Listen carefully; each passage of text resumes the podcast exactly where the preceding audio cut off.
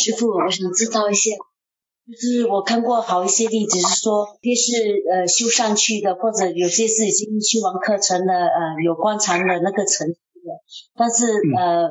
我看到好一些例子，就说，即使是有修上去的，或者是有或者有观察层次的，就是当两个同修就是很好的时候，业来的时候，就可能是离间业还是什么业，就造成两个就不和了。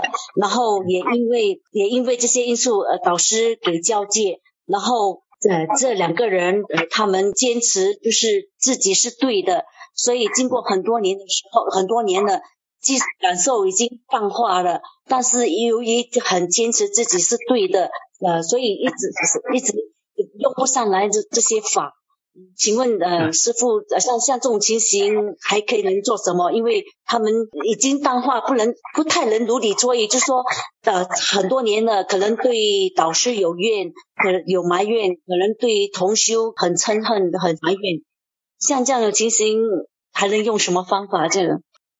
其实是他没有把法用出来，啊，你可以曾经袋子里有刀啊，或者有一把刀有利剑，但是那个枷锁绑绳子绑住你的时候，你你拿不出那把刀来把那个绳子割掉啊，嗯，或者是你不会用，或者是不要用，或者是其实有和懂和用是两回事，嗯，你要用它，你有刀，你没有用那个刀。等有等于没有，你袋子里有宝石，但是你饿的时候你不会拿宝石去换饭吃，那你一样是饿肚子，你明白吧？所以呢，不是说修，因为他如果他修上去是到圣道的阶段，那也不一样哦。圣道他会他破除的哪一个烦恼，那个烦恼就永远不再回来。比如阿那含圣者，如果一个阿那含圣者，他断了嗔恨。那你你再怎么挑他，他生气不生气？他断了贪欲、爱欲，你再怎么挑他，他的爱欲不生气啊？所以这种才是讲法的力量到了不退转的阶段。那么这些你讲的再修的，不管他讲的怎么修，他也不算高到不退转的阶段，他肯定是退转的阶段。那么当他这样子的阶段，肯定是退转的阶段，或者是这个东西。他他平时打坐是打坐，生活上的时候是生活，打坐跟生活，等下遇到的时候，他可能那个盲点啊，他就是他这个可以克服，那个可以克服，但是这一个某一个阶段他不能克服，一个是过去，一个是外在啊，他对外在的五蕴的眼耳鼻舌身意或者色受想色受想形式，简单讲就是经验，外在目标带给他的经验。然后他死抓不放，然后也对自己的过去的或者是现在的什么什么什么东西抓住不放啊，他对自以为自己以为自己的想法，那想法是什么？想法是什么？跟他的想晕，跟他的心事，他的他认为的智慧啊，其实可能也不是智慧了啊，他的想法或者某一种概念啊。是新的目标了，嗯，他抓住不放，他新的目标不放，抓住不放，啊，那个经验抓住不放，想法抓住不放，都是在五蕴里面，都在人的鼻舌身意的经验里面，啊，他对这些抓住不放，嗯，他没有如实之见，啊，所以他就现在就苦喽，现在继续加抓抓中苦因喽，如果他。为什么师傅在早晨醒时，我要告诉、要教大家一直培养这个想法？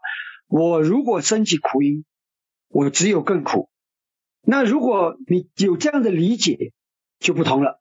我现在升起苦因啊，为什么？我对人家有不善心，就是苦因。对导师，你管他对不对？他对不对？你升起苦因是你错啊，对不对？这个概念一个要认知，这个佛法的理解一开始就要。走进学佛的第一天就应该搞清楚，谁升起古音就是谁不对，他再怎么不对，我升起古音就是我不对，因为为什么？因为我升起古音，我只有更苦啊！这个理解一定要升起。那么这样子的话呢，你就会面对自己的苦因，先解自己的苦因。那怎么解自己苦因？你问问自己啊！我现在对这个人，对这个过去，他的过去。我升起这个抓取，我升起难受，难受是现在升起的。那现在的难受是什么？是受受孕，对不对？受取孕。那么这个受取孕，他是不是病恼了？是啊，病恼啊，他不是我。啊。如果是我，我就可以叫告诉我现在受取孕不要升起男的受取孕，但是他升起了啊。那么呢，现在这个受取孕，他升起，我不想啊，我当然没有人喜欢他难受啊。但是呢，他还是难受，所以他有种种因缘造成的。一种是可能你的过去的想运啊，过去的跟他的一些业啊或乱七八糟的，你的抓取啊啊，你的不如你，现在的不如你作意啊，种种让现在升起这个错误的受取运，这个苦受啊，这苦受啊不是我的，不是我，不是我的，它是无常的，是苦的，是无我的啊，所以你知道你抓取的很精准。看到，如果他真的是用法，他不用法，这个功夫用不上；如果他用法，他肯定用得上啊。就那么就看他的层次。单单我讲思索成会的层次，他们应该怎么用？如果他们这样子专注的时候啊，这个我这个受，这个难受，我看到他我就难受，但是这个难受，我还是心里有芥蒂、有挂碍、有心急啊，有有不舒服。好，这个不舒服，他不是无，他是无常苦无我的。啊，你看我我叫他不要，他就要啊，他就生气啊啊。那么你就看着这个法的现象，如果作意的话，的作意不在他我他我，他的作意是法，他不是我的，不是我不是我的自我。你看我叫他不要这样，他就这样了啊。他一直这样子看着这个法，一直看这个法，他当下是在做那个法的如理作意，他就没有再给他加入新的苦因。但是他心里可能有没有难受？有，因为谁叫他一直。过去对人的起了这么多念头，那个那个业，可能现在一直在产生业的生业生色法，可能在胸口那边闷闷啊，可能不舒服啊。当然聪明一点，还可以用跑步啊、瑜伽啦，一些各种调身调心的方法一起来打通它，打通那个气，那个聪明的方法，身心一起下手。但至少他如果只是在心下手，心没有新的坏的注入，那么那个他的这个能量，这个业会淡掉啊。当然，可能聪明的方法就比较快。如果不聪明的方法呢，就只让它自然的单调，你没有再冲淡它啊，没有用智慧去冲淡它，那么它可能就会比较久一点点。但是它一定会过去。